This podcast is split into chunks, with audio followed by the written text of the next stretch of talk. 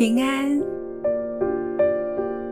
不要被外界来影响你的情绪，随时保持好的心情，因为上帝每天给你的恩典都是最棒的。若一件小事情就能够影响到你的情绪的话，代表着你没有定睛在上帝的恩典中，而是看见环境给你的压力和困难。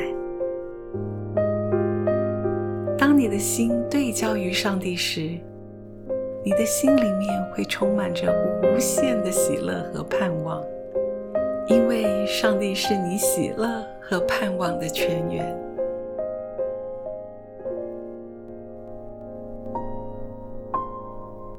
亲爱的朋友们，上帝所赐给你的喜乐是没有人能够夺走的，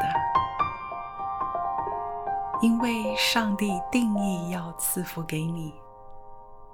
不论环境是如何的艰难，不论你遇到的事情是如何的棘手，上帝的祝福永远不会迟到。上帝总是在最适当的时间，将要给你的祝福赏赐在你的生命当中，使你能够经历他的奇妙，赞叹他是如此的爱你。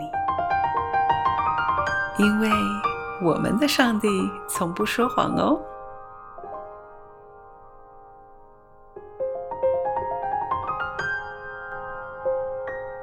祝福你今天有美好的事发生，平安喜乐都与你同在。